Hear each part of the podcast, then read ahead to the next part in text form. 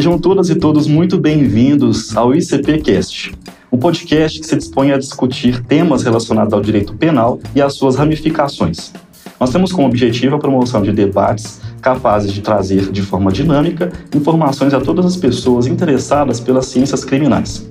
Hoje, no nosso episódio 49, nós vamos conversar e receber a doutora Paula Brenner. Ela que é doutoranda pela UFMG, com instância de pesquisa pela Universidade de Berlim, mestre e graduada na Faculdade de Direito pela UFMG, advogada no escritório Felipe Martins Pinto Advogados, coordenadora adjunta do Departamento de Iniciação Científica do IBCCRIM, coordenadora adjunta do Departamento de Compliance e Integridade na Advocacia do Instituto dos Advogados de Minas Gerais, professora no curso de pós-graduação em Ciências Criminais da PUC Minas, foi professora voluntária da UFMG, é, autora da obra Ações Neutras e Limites da Intervenção Punível, Sentido Delitivo e Desvalor do Comportamento Típico do Cúmplice, é, publicada pela Marcial Pons, coleção Reflexões Jurídicas. Doutora Paula, muito obrigado por ter aceitado o convite, por, ter, por estar aqui conosco. Para a gente é uma honra poder recebê-lo e conversar sobre um tema tão necessário. Maicon, sou eu que agradeço pelo convite, pela lembrança, não é? E parabenizo vocês do, do Instituto de Ciências Penais e do Instituto de Ciências Penais Jovem, não é? Pela iniciativa, não é? Um trabalho tão comprometido e que tem um impacto tão positivo para a gente. Excelente. Bom, hoje o tema do nosso podcast é o contraditório no processo penal. E para a gente introduzir e iniciar, uh, o que é o princípio do contraditório no processo penal e qual é a sua importância para garantir um julgamento justo? O princípio do contraditório no processo penal, ele expressa, é, ele seria garantia fundante né, de uma ideia de participação. Então, quando a gente tem que pensar o contraditório, a gente tende a associar imediatamente a ideia de participação. O que o contraditório faz, e hoje nós temos umas, muitas correntes que vão definir o próprio processo a partir desse princípio, né, como uma ideia de um procedimento realizado em contraditório entre as partes, é trazer para o processo penal a democracia, né, o nosso ideal de democracia. E eu vou explicar. A ideia, a partir dos anos 70, fundada não só no processo penal, mas também no constitucional, a partir das teorias políticas, nós temos ali Karl Loewenstein, Habermas, não é? Nós temos todo um movimento de Herbert nos anos 70, no sentido de que só é legítimo um ato de poder do nosso Estado né, se os que vão ser por ele afetados participam da sua construção. Uma ideia, então, de que todos que vão ter a sua esfera jurídica afetada por um ato de poder têm de participar dele. Então, democracia deixa de ser apenas um modelo de Estado em que nós elegemos representantes para se tornar um modelo em que os afetados, né, os cidadãos vão ser afetados de alguma forma pelo ato do Estado do poder, por um provimento de poder, possa dele participar. De fato, é, entendendo o que está lhe sendo imposto, entendendo o que está acontecendo, ele precisa ter informação, ele sendo oportunizado uma oportunidade de participação que não se restringe a uma mera formalidade, a uma oportunidade de fala, mas a realmente influenciar esse, esse ato.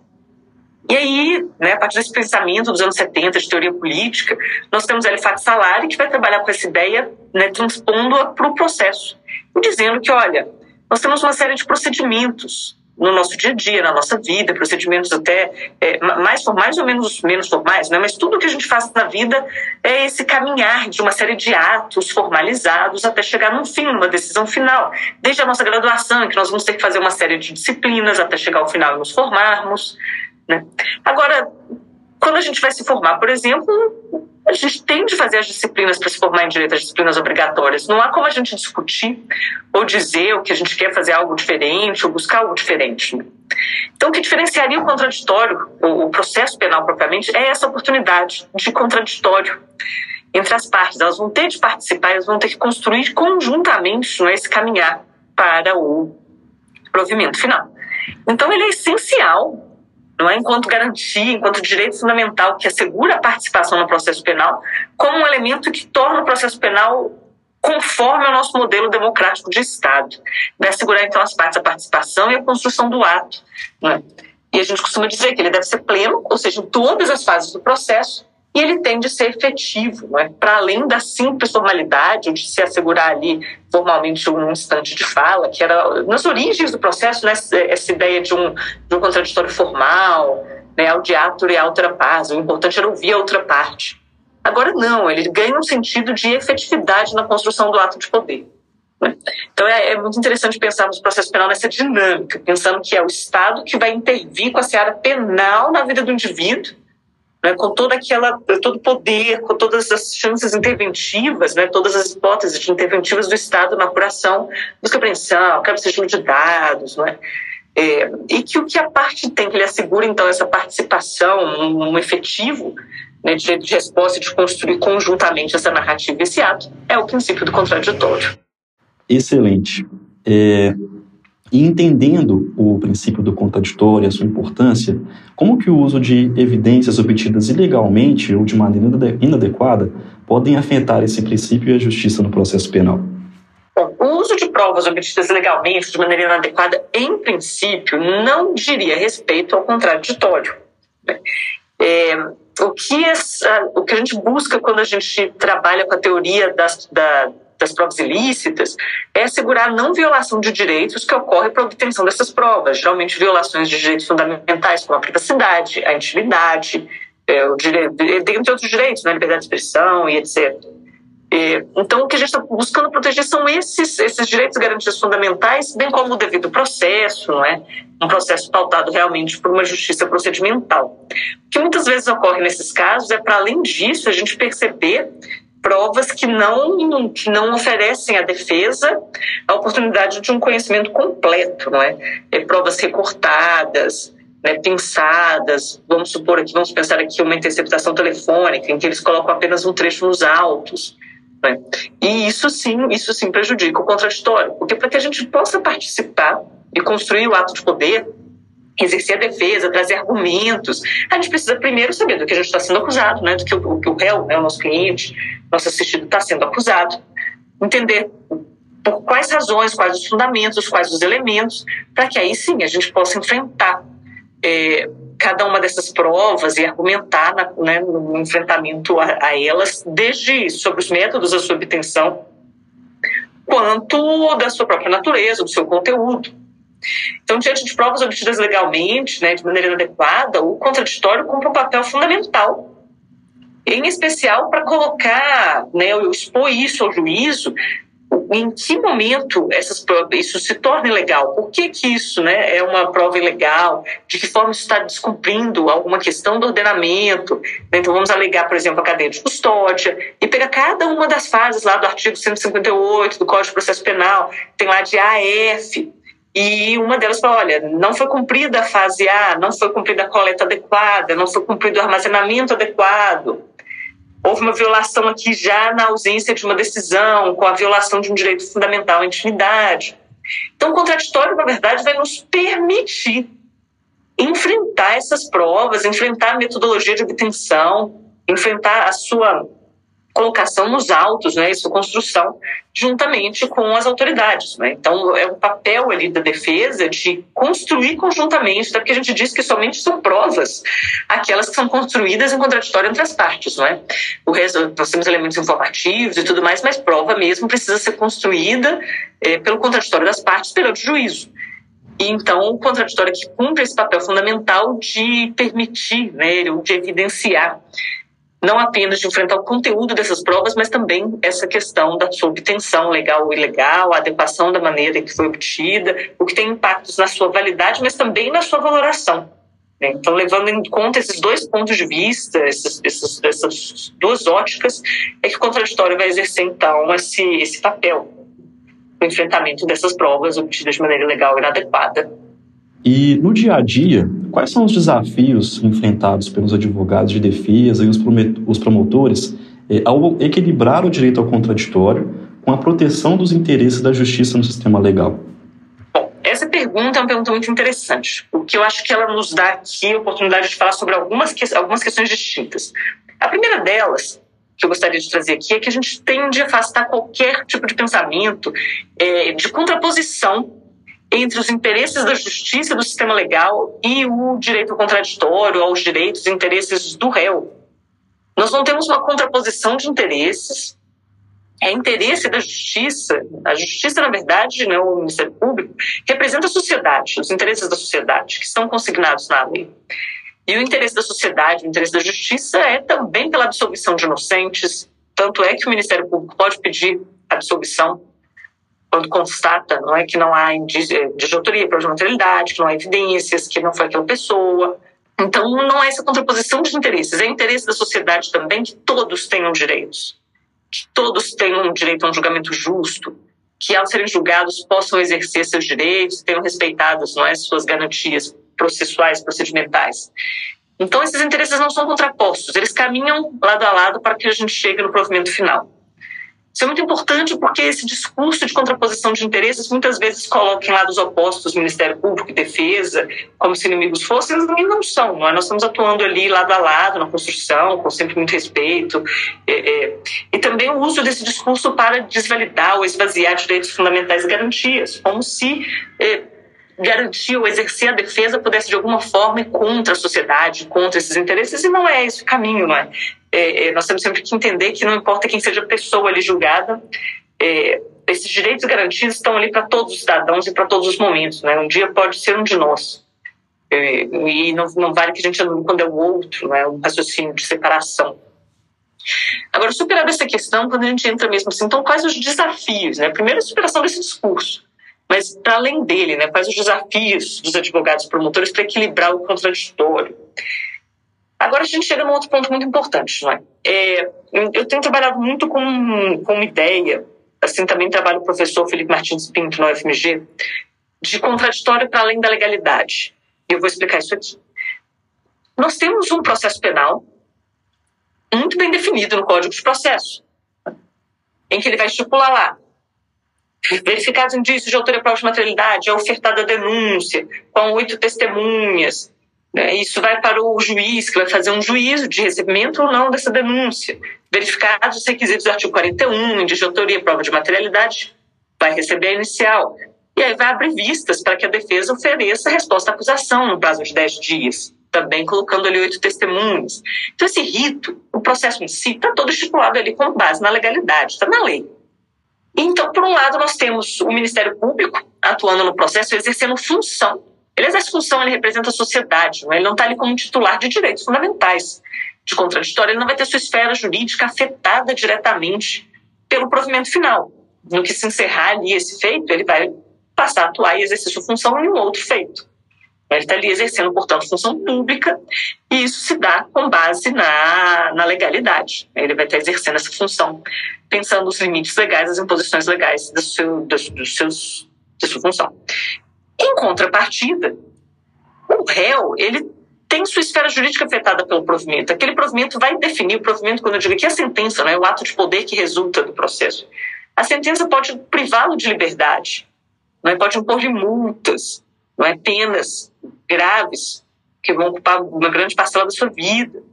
Então, isso tem um impacto muito direto sobre a sua esfera jurídica. Então, ele se legitima de forma diferente. Enquanto o Ministério Público se legitima pela legalidade, enquanto ato, exercício de função, a legitimação no processo, enquanto parte do réu, está ali a partir do princípio do contraditório.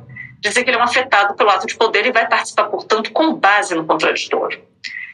E aí, o que isso significa? Né? Se a gente pensasse a atuação do acusado com base única e exclusivamente na legalidade, da mesma forma que o Ministério Público ele teria ali esses atos que estão estipulados né, nessa mesma ordem, como falei para vocês, denúncia, recebimento, então a resposta à acusação, com suas oito testemunhas e tudo mais.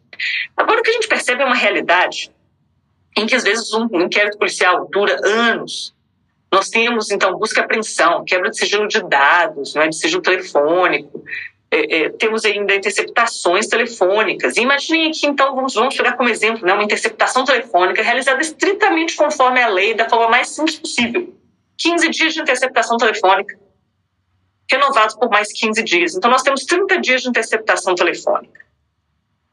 Então, nós temos 30 dias de interceptação telefônica, quebra de sigilo bancário e fiscal, busca e apreensão, pessoas que foram ouvidas durante o inquérito. Esse inquérito que durou anos termina, então, em uma denúncia. O juiz recebe essa inicial e, então, abre o prazo para que a defesa, em 10 dias, possa oferecer sua resposta à acusação. Vejam que, em 10 dias, a defesa vai ter que conseguir ouvir 30 dias de interceptação. Ela não tem, então, tempo hábil sequer para ouvir os dias de gravação, pensem só, né? E aí, na verdade, nós estamos dizendo que nesses 10 dias ela tem que ter contato com autos de inquérito, com elementos que foram juntados ao longo de anos, com uma série de depoimentos, com uma série de dados que vem ali, vem cru, não é? Quando a gente pega uma quebra de sigilo bancário, por exemplo, com um mundo de números, um mundo de nomes, é, é, não vem ali de forma muito é, didática, expressa, é uma quantidade imensa de dados que a defesa vai ter que enfrentar.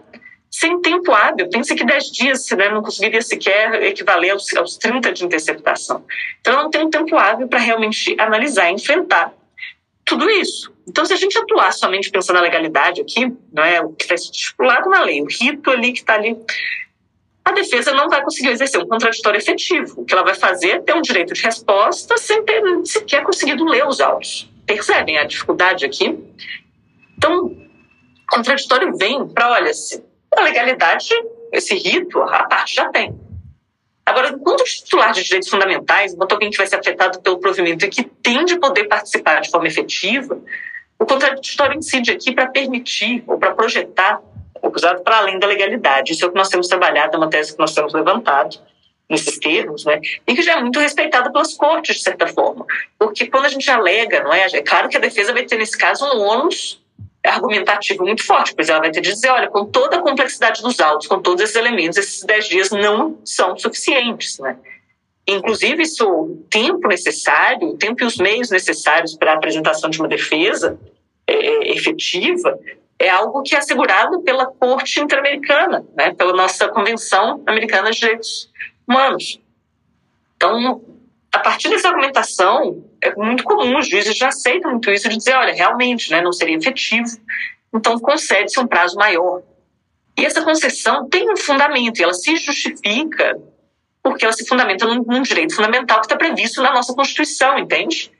É, e aí sim, vejam que interessante, né? Aqui o contraditório assume um papel efetivo. Porque se ele se resumisse a simplesmente repetir o que já está ali, o rito que já está ali, olha, a parte tem direito à participação, tem o contraditório, mas do jeitinho que está ali escrito no código. Seria completamente inútil a existência desse princípio. Ele não traria nada de novo, nada além do que já está na lei. Para que ele tenha, então, realmente algum material para oferecer, ele precisa, então, assegurar que, olha, quando a lei nós temos um processo penal entre desiguais, o Estado contra o indivíduo, uma geometria diferente, o Estado poder contra uma pessoa, é? muitas vezes hipossuficiente, que não vai ter o tempo, os meios, que não consegue fazer busca e apreensão, quebra de sigilo bancários em revide, não consegue né, lidar e enfrentar tudo isso da mesma forma. O que ela tem ali é voz, não é? O direito à participação, à argumentação, à construção jurídica a partir da sua defesa pelos seus advogados.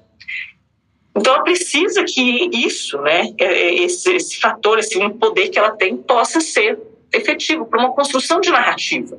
É claro que nós não estamos falando aqui que a defesa tem direito a tudo e o que quiser, não é isso. Não é? Ela vai ter um ônus argumentativo e é claro que o juiz vai ter de enfrentá-lo com o seu dever de motivação para dizer se, olha, não, aqui nesse caso a gente não está vendo uma relevância no que está sendo pedido, mas nesse outro caso aqui não, isso sim, realmente, né, com esse tanto, imagine só, nós temos ali uma interceptação de comunicações telefônicas que pega 50 conversas e que são utilizadas na denúncia para incriminação da pessoa. Nada mais justo do que ela possa também intimar, chamar essas pessoas para serem ouvidas, para esclarecerem o que estava por trás daquelas conversas, o que, que aquilo realmente significava, né? para que ela possa, então, de fato, enfrentar de forma efetiva as provas, né? o que foi o, o, o, que o MT já trouxe para o feito e para o processo. Então, o contraditório cumpre esse papel imprescindível para tentar criar um equilíbrio, né, ou tornar iguais aqueles que são desiguais, porque no processo penal de partida nós iniciamos o feito com desiguais, o réu contra o Estado poder. Né. Então, o contraditório cumpre esse papel aqui de tentar, falarmos em paridade de armas, realmente pensar em igualar desiguais, em conferir oportunidades para é, um acusado de realmente exercer e enfrentar toda aquela carga probatória que vai que lhe vai ser feita frente. É um tema um tanto complexo, não é, Maicon? Então, é, nós escrevemos isso em um par de artigos que eu vou encaminhar para vocês, não é? Está tá, tá publicado por mim, com autoria com o Felipe Martins, tanto na revista brasileira de ciências criminais quanto na revista do CNJ. Então a gente traz exemplos e a construção filosófica e processual disso tudo para quem quiser se aprofundar, não é? A ideia aqui é que também a gente faça alguma indicação de material. Então, eu já vou passar isso para vocês e deixo essa indicação para quem quiser aprofundar e compreender como que é feita essa argumentação e esse trabalho. Sensacional. Apesar da complexidade, a partir da explicação fica bem claro e a gente consegue vislumbrar muito bem é, o tema. É, mas é, falando ainda dos nossos desafios atuais, agora acho que uma nova perspectiva, é, com as, o surgimento das novas tecnologias e principalmente das mídias sociais, é, como elas estão impactando no princípio do contraditório no processo penal é, e como os profissionais da área eles estão lidando com essas novas mudanças? Essa pergunta é muito interessante, muito interessante. Veja, as tecnologias e as mídias têm um impacto muito relevante para a defesa. Nós sempre pensamos a defesa do processo penal como algo reativo, né? Nós temos um papel reativo no processo penal. O Ministério Público tem um ônus da prova, nós aguardamos para ver o que vai ser construído, como vai ser ofertada a denúncia, para então, né, nessa construção contraditória do feito ao longo do processo, participarmos da construção da narrativa. Esse foi sempre o pensamento do que era a defesa penal, uma defesa reativa no processo. Agora, com as tecnologias e as mídias sociais, a gente precisa se antecipar. Porque às vezes, antes mesmo que exista um inquérito processual, alguma informação, nós temos um mundo hoje de concorrência, né? várias empresas, negócios com concorrência fortíssima, e, e às vezes, essas, é, nesse contexto, as pessoas se valem das tecnologias e mídias sociais por questões competitivas para darem notícias, informações, etc., que afetam ou que envolvem crimes. E quando isso sai a público, quando isso vem a público, nesse mundo de massa, de hiperacesso e de muito uso desses, desses meios, a construção da narrativa condenatória, de formação de culpa, já se inicia muitas vezes antes que exista o processo. Então, uma defesa que aguarde, uma defesa inerte ali, passiva, que vai atuar depois de forma reativa, começa a perder um pouco da sua força. A gente precisa começar a se tornar muito mais ágil, ativo, antecipar a nossa atuação, né, o exercício do contraditório, às vezes antes da existência de um processo, porque por mais que aquela pessoa possa vir a ser considerada inocente, que um feito possa ser arquivado, sequer levado adiante, a formação de opinião pública já vai trazer as repercussões que um processo penal traz para aquela pessoa, de estigmatização, né, de, de uma presunção de culpa, que às vezes as pessoas se antecipam nisso também. Então a gente precisa, e cada vez mais, não é? Os profissionais da área têm lidado com isso, se antecipando e atuando com, com as partes, também na construção de provas desde o início, para que elas possam também se engajar nessa construção de narrativa. Voltando ao que eu, que eu quis dizer de um processo penal clássico tradicional, nós tínhamos o Ministério Público trazendo a hipótese acusatória, como se fosse a tese, o caso, como ele pensa que aconteceu. A defesa, do outro lado, trazia a sua hipótese defensiva, dizendo como foram os fatos, o que teria acontecido. E essas duas hipóteses vão, de certa forma, se conjugando, se unindo, né? A gente fala em fusão de horizontes históricos, de sentido. Mas, em última análise, o juiz vai ouvir esses dois lados e vai pegar o que ele achou verídico, verossímil, o que ele concordou, o que ele não é. Ele vai fazer o seu julgamento valorativo ali, sua interpretação é, levando-se junto né, com as partes na sua história, nos seus preconceitos, nos seus prejuízos, é, é, no que ele entende pelo mundo também, né? Claro, a gente, ninguém é neutro, né? Nós, nós cobramos imparcialidade, mas não há neutralidade para chegar a um resultado. Então, as partes, né, MP e defesa, controlavam a narrativa ou construíam essa narrativa de forma conjunta no contraditório entre as partes dentro do processo. Hoje, com as mídias sociais, isso se antecipa muito. Então, a gente já começa, a sociedade toda, e também, é claro, as autoridades, os juízes, a formarem seus juízos a partir desses elementos que são colocados nesses sistemas tecnológicos e de mídia. E a defesa, então, precisa também acelerar, antecipar-se para a construção de narrativa desde o princípio. Hoje a gente já fala, por exemplo, em investigações defensivas, que é o papel justamente da defesa, no sentido de buscar também a construção de provas, de buscar na empresa, falar, olha, eles estão dizendo que isso ocorreu, você tem documento aqui? O que, que você tem? Como que é a divisão de competências? Qual que é o seu organograma? Quem que era o responsável? O que, que aconteceu? Para muitas vezes poder oferecer uma resposta já antecipada também, é? De dizer, olha, não é isso, nós temos esses e esses dados, né? Fazer essa correção já de pronto, o que muitas vezes até impede ou, ou, ou consegue, né? Lograr que o inquérito não seja instaurado ou que venha a ser arquivado mostrando que aquilo ali não, não, já não procede de pronto, né? Então isso exige de nós cada vez mais essa, essa atitude é, é, não apenas reativa, como também é, é, muito proativa, de estar à frente, de buscar construir essa narrativa de forma conjunta. É, é e veja que isso aqui nós não estamos falando de um papel da advocacia criminal, de, é, não estou falando aqui de uma publicização ou, ou, coisa assim, né? Estamos dizendo apenas de que, olha, a defesa não mais pode aguardar tanto tempo para reagir. Ela precisa ali, né, não é sentar com o seu cliente, conversar com ele, prepará-lo é, é, explicar tudo ali, né, que, que então, como aquilo vai repercutir na sua vida e às vezes, é, é inclusive, já se colocar à disposição é, é, e atuar em conjunto com as autoridades, porque quando essas coisas vão para as mídias, o risco né, isso já, já se torna imediatamente um risco para o cliente, né, para o assistido, para aquela pessoa, de que ele vai sofrer medidas invasivas sobre as suas esferas privadas, de que ele vai sofrer uma busca e apreensão? Então, a defesa já vendo o calor daquilo ali, não é a temperatura que aquilo ali está sendo transmitido nas mídias, como que as autoridades estão reagindo, já pode se antecipar para colocar à disposição. Veja, não é preciso uma busca e apreensão, nós estamos à disposição, nós temos esses elementos, nós estamos aqui colaborando, entregando. É? Para escolher uma opção estratégica, caminhos estratégicos diante disso para que assegure-se, não é uma melhor invasividade, uma menor é, exposição, para aquele seu cliente, não é? Pra, é claro, dentro dos seus interesses, de uma perspectiva estratégica de ampla defesa.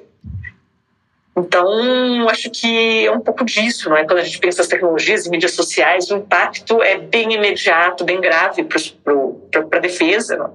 É? e gera em nós essa, esse papel cada vez mais é, é, desafiador de lidar, então, com não só as pressões, as dificuldades, e os desafios do, do, próprio processo penal, né, das misérias do próprio processo penal, mas cada vez mais também com esse cenário de espetacularização, de exposição, de formação de opinião sobre os nossos clientes e sobre nós, não é? Isso tem afetado cada vez mais a, a imagem dos advogados também, e de tentar fazer frente a tudo isso construindo é, de forma sempre ética, com integridade, com, com seriedade, não é? é esse papel então de, de, construção também de provas, de cooperação é, e de atuação com as autoridades na construção da narrativa desde o princípio. Sensacional, muito bom. E iniciando o momento de conclusão do nosso podcast, é, para os ouvintes que quiserem aprofundar no tema e ter um contato mais amplo, é, você teria alguma obra para indicar para a gente, um livro, um filme? Olha, eu acho que para pensar o contraditório é muito interessante que a gente leia Kafka, O Processo. É uma obra literária que deixa muito evidente como que a ausência não é, desse, é, de, de, garantias, desses princípios, a contraposição Estado-indivíduo, às vezes é, aniquila não é, as possibilidades de, de participação, de verdade e mesmo de subjetividade. Né? Esse é um livro muito interessante que recomendaria como, como indicação literária. Para aprofundar no tema, é claro, né? É, esses artigos que mencionei para vocês, por ter uma publicação no IPC no CNJ sobre o tema, a ideia de um contraditório para além da legalidade. É, as obras da professorada Pellegrini sobre contraditório são muito interessantes. É, e hoje em dia acho que já é acessível, né? nós temos em muitas bibliotecas as obras de Fat Salari para leitura também, então, do que é essa ideia de um processo como um procedimento um contraditório entre as partes. Excelente, excelente. Eu não tenho dúvida que os nossos ouvintes vão sair e concluir o episódio com muitos aprendizados, muitos conhecimentos. Então, meu muito obrigado por ter aceitado participar do podcast, por ter vindo colaborar tanto conosco. É, e para concluir, se é possível, deixe um contato para os nossos ouvintes que quiserem é, chegar até você e, e, talvez conversar um pouco mais sobre o tema. Mas deixo novamente o nosso muito obrigado. Sou eu que agradeço, Maicon. Foi uma alegria conversar aqui com você, trazer todas essas reflexões, né? São temas que me interessam muito e esse debate é sempre muito positivo, né? Nós precisamos trocar essas ideias e, e passar para frente esses pensamentos, né? Porque é assim que a gente vai aos poucos buscando avançar e, e a transformação. Eu fico à disposição de quem quiser conversar comigo. Podem me procurar tanto no meu e-mail, é brenner.paula.com ou nas redes, arroba brennerpaula é? Eu fico à disposição para esclarecer dúvidas, para trazer, indicar mais materiais e compartilhar. Eu acho que esse é um papel importante que a gente tem para uma construção dogmática do processo também. Muito obrigada, Mário. Parabéns novamente por essa iniciativa e por esse trabalho brilhante que vocês têm feito. Obrigado.